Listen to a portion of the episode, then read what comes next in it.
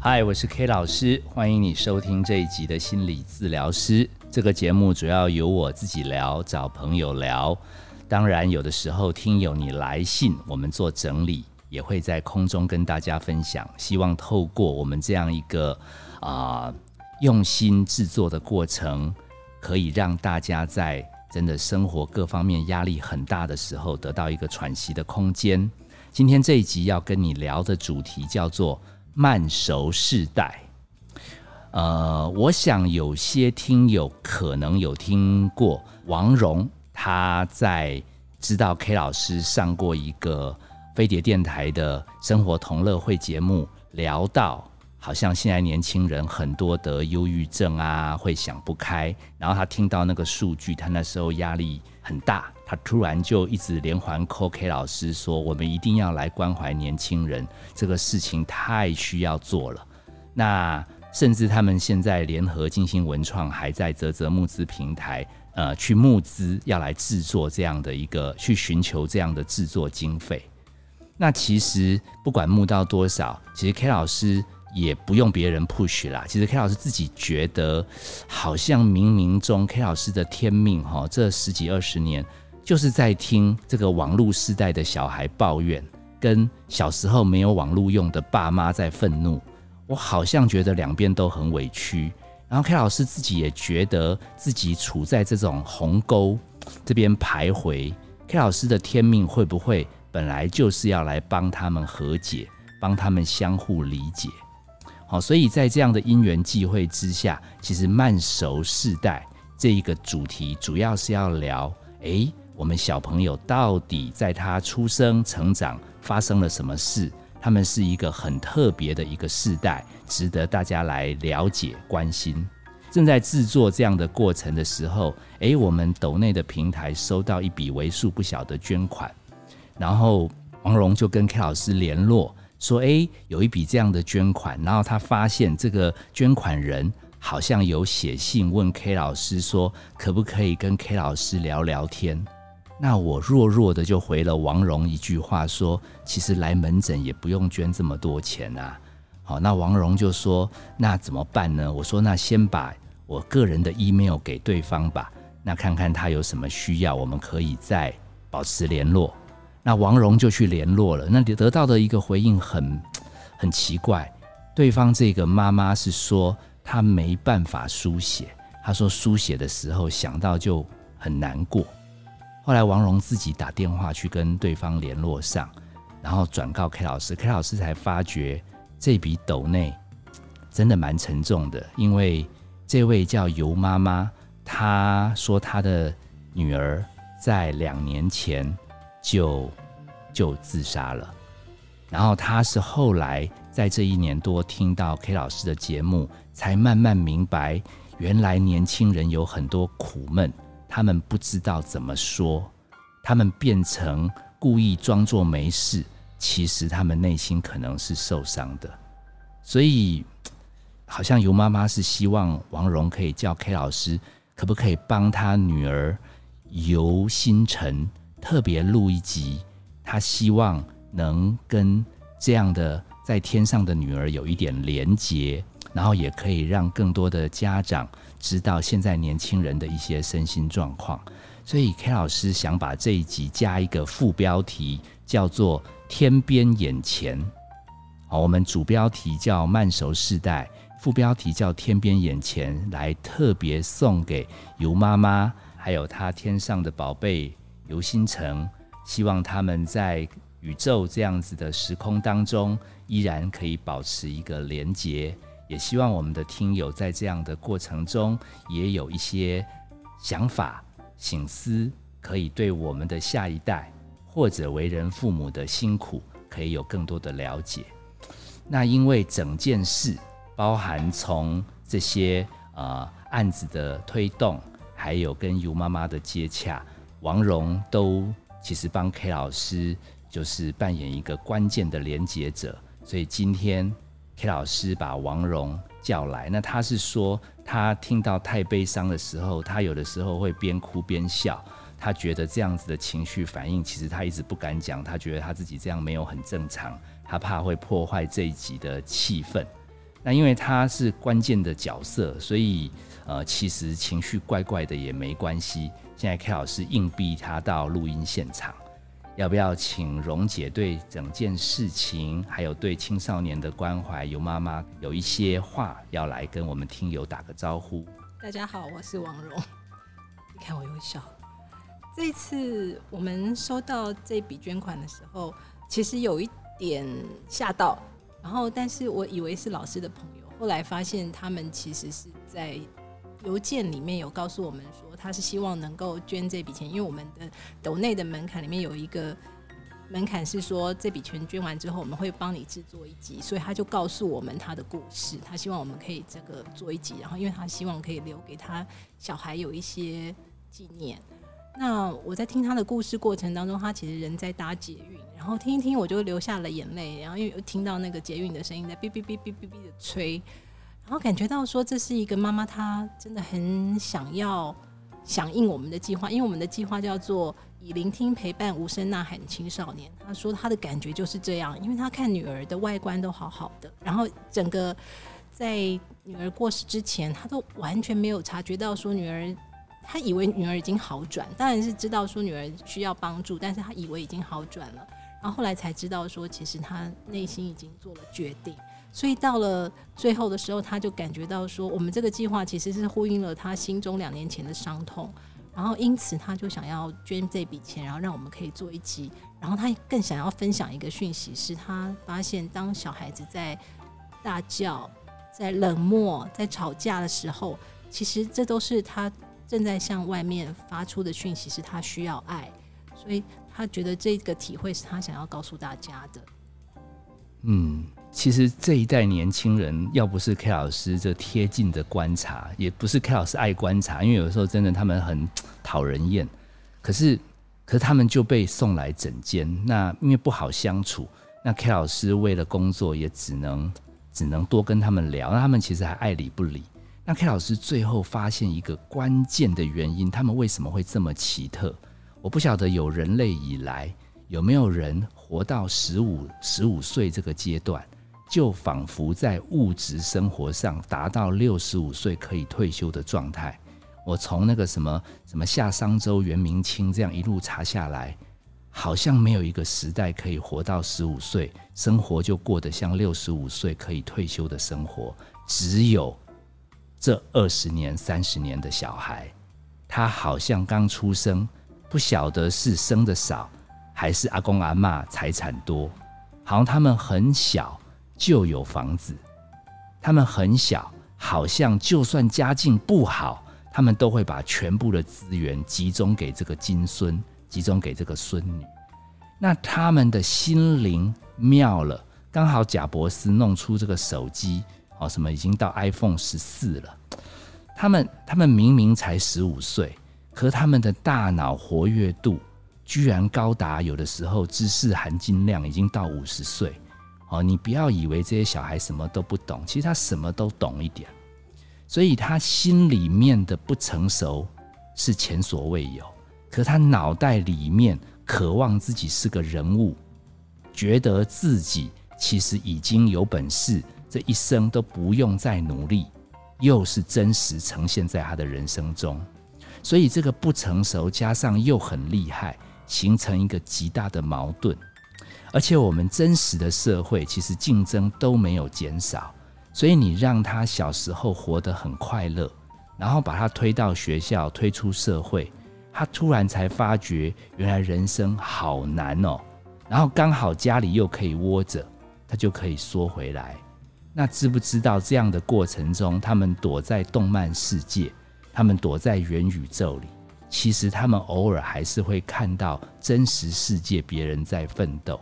所以他们大脑里面的荷尔蒙其实是极度不稳定的。这个是我这一代，甚至我爸爸那一代，其实因为你没有投胎在这二三十年，你真的不知道，它是一个极不协调的大成。我遇过几个个案，甚至跟我归纳三个大原则。他说，在内心深处，他们觉得自己其实是个废物。他们吃米饭吃了十年、二十年。其实他们觉得自己并没有为家人、社会做任何事，包含连看心理咨商的费用，都是家人帮他出，然后看半天还不会好。第二个，他们说他们的存在似乎小时候有带给家人一点点欢乐，但是开始上国小高年级、国中、高中，好像家里的爆炸都是因为他。哦，什么成绩、课业、交朋友，什么事情都可以让爸爸跟妈妈吵架，什么事情都可以让妈妈跟奶奶不开心。他觉得自己的存在似乎对家人来讲是个诅咒，然后他们其实会尽量好强、装没事，以为想要让自己不要有感觉，才可以面对这种负面的状态。所以我在想。其实，新城应该也是这样一个慢熟世代的孩子，他应该有感觉，很细腻。诶，家人好像没办法天天都最喜欢他，然后他去交朋友，又很想要得到别人的肯定。可是，万一在交友过程中又没有得到那么多的回馈，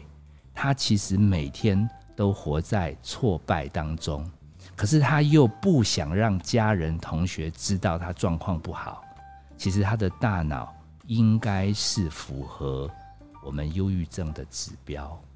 所以他选择离开，应该是那些荷尔蒙让他觉得他这一生只剩下痛苦，而且是无尽的痛苦，他必须去解脱。好，所以刚刚王蓉你讲说。有妈妈托你要特别转达我们听友说，要注意小朋友有的时候外表看起来没事，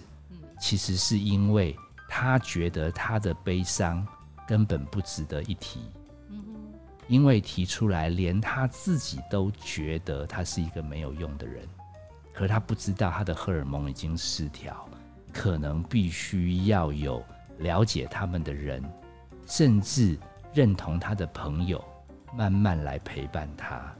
我个人接触慢熟世代的最大结论在这里：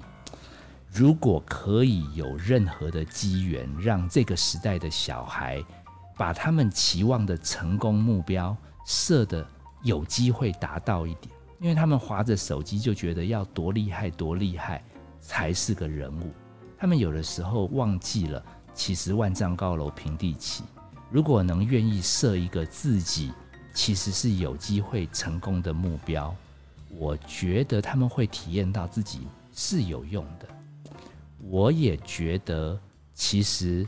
慢手已经注定嘛，因为好命嘛。但是如果能有这样子小目标、小目标，慢慢的达成，不要让自己觉得是一个乳蛇那么糟糕，其实他们终究是会熟的。那我利用这一集，其实还想顺带，包含跟王蓉聊的是说，你有没有想过，嗯，当这种网络世代小朋友，就是刚刚我讲那种很奇特，什么十五岁就有六十五岁的财产，然后五十岁可是心智年龄还是十五岁，你觉得当他们的爸妈好当吗？当爸妈应该是没有好当的，从来没有好当过。但是你知不知道是最难当的一代？你的小朋友现在好像还没到青春期。嗯，嘿，K 老师一直跟你做朋友，是因为等着后面我们照谈话费算钱。因为哈，网络时代的小孩，他们难缠的程度应该是超越历史上任何小孩。然后爸妈因为刚好又生的少。所以以前可以因为要赚钱养三个孩子、五个孩子、八个孩子没空管，什么叫大姐帮忙顾的这个时代也跳过了。所以这一代爸妈应该是最辛苦。我其实这样问王蓉，也是想跟尤妈妈、尤爸爸讲一声。我听说你们现在还还在找心理咨商，因为悲伤走不出来。其实两年真的还没走出来是很正常，因为你不知道。其实小朋友这一代的小朋友真的很不好照顾，因为他们熟的时间要特别长。我讲倒退一百步啦，其实你就算听了这一集，你知道他们慢熟，其实我们的家长，你最好还是不要看到你青春期的小孩。你就算脑子知道他们慢熟，想要包容他，可你眼睛看到他们的样子，你血压就高，就会火大。我甚至要安慰我们的家长啦。其实，如果都没有人想不开，大家都活着，那就是每天继续战斗。那你以为有一个人想开了，干脆结结束自己的人生？那你知不知道，还活着的人，其实每一天都一样煎熬，还有好多功课要学。所以，身为这一代小孩的爸妈，我是觉得，其实保持着一个心情吧，本来就特别辛苦。然后记得要找同样也在奋战的家长。组成什么复仇者联盟也可以，或者什么互助成长团体也可以，彼此吐苦水、呐喊取暖，我觉得比较容易活下去，因为这个时间会蛮长的，好慢熟嘛。呃，王蓉，你有没有什么话想对尤妈妈、尤爸爸，他们还有一个尤弟弟，对不对？有没有什么话想对他们说？因为你有跟他们聊过天。嗯，我觉得大家感同身受，但是真的要站在他们的位置是非常的困难。那我们也是想要透过这一集，其实有妈妈也是想要知道说，到底有什么征兆，有没有办法可以预防，有没有办法可以读出他们心里到底在讲什么，他们在怕什么，他们是不是去释放了什么讯息，然后我们没有接到吗？会是这样的状况吗？就是有什么有什么征兆是我们可以观察到的吗？其实这一代的小孩，我们怎么看他？如果要装成没事，我们也看不出来。嗯，他那个东西其实是他们的特性，他们里面越脆弱，外表就要越逞强。其实尤妈妈，你真的已经做得很好。你在发现的时候，我如果没记错，你已经还带他去医院。对，他应该是，他应该是他的荷尔蒙让他感觉到人生是绝望的。所以他才会做这个决定。哎，老师，那如果是荷尔蒙的问题的话，那是不是吃药就可以改善？但是那个时间点要早一点哦。而且时间点早一点之外，如果他们的生存形态还是很钻牛角尖，嗯，还是没有办法找到小小的成功来让他感觉自己是有用的，其实那个荷尔蒙还是会继续出来。所以需要的是一点点的成就感，慢慢堆起来的成就感。对，所以。我觉得家长跟小孩都辛苦了，真的。我觉得这个问题其实还需要我们更多的时间去关注。我们做这些节目也只是想要促进两代之间去多一点点理解，然后彼此能有一个连接。其实这些小孩很妙诶，他们跟他爸妈吵了半天，可他们来我诊间到最后，嗯，都会说他们其实让爸妈丢脸哎，他们知道哎，所以其实很辛苦。我我念一段天边眼前，来送给在天上的星辰，还有让有妈妈，你可以跟他有一些连结。这个是老师在，这是我在呃心理师单行道里面写的一篇文章。因为 K 老师那时候也必须跟有些要好的朋友长期的分开。所以 K 老师那时候很思念，然后又很惆怅，所以我写了这一段心情。它不是一个乐观的诗哦，可能听了会有一点点沉重。天边眼前，你告诉我你望见我了，我没有回望，也无需回望，因为只要时时念着，我们天天就都在一起。天边很远，正是思念最美的距离；眼前很近，却成了人间永远跨不过的鸿沟。其实我念这些东西，很想说的一件事是：虽然呃小朋友先我们一步离开，但是我觉得他应该很安慰的是。他没有被有妈妈有爸爸忘记。我觉得在可可夜总会动画的里面，其实已经离开的灵魂最怕被人家遗忘。还有 K 老师很喜欢的《麒麟王》里面有一段，近藤光找不到佐为以后，他很失落。可是他有一天领悟到，他的下棋的风格里已经带着左为的棋风，他就拼命努力生活。因为在努力下棋的时候，他就感觉左为跟他在一起。K 老师想给尤妈妈说的是：，呃，你好好的过生活，其实你就把尤美眉给你的力量，为社会会尽一份心力。其实就像今天这样的节目，也是尤妈妈你因为很思念女儿，所以才有这样的发想，这样的结晶，可以让我们更多的家长一起来想一想。最后送给听众一段话。还被人记着的先行者，其实他就能帮还必须活着的人点灯照路。我觉得两代之间，因为这样的理解人生误差太大，冲突难免。那如果能练习安顿自己，才有余力理解对方。那面对彼此这么不一样生活的年代，不同的生命，就有一起活好。这样子的机会，谢谢王蓉今天来陪 K 老师一起完成这个一个不容易完成的任务啊！我们会常常想念这个孩子，也会让我们在关怀下一代有更大的使命。谢谢你收听心理治疗师，本节目由金星文创制作，相关的节目你可以在各大 Podcast 平台收听，也欢迎大家如果对。啊，我们泽泽募资方案有心想帮忙的，可以一起到平台上给我们支持。我们下次见，谢谢。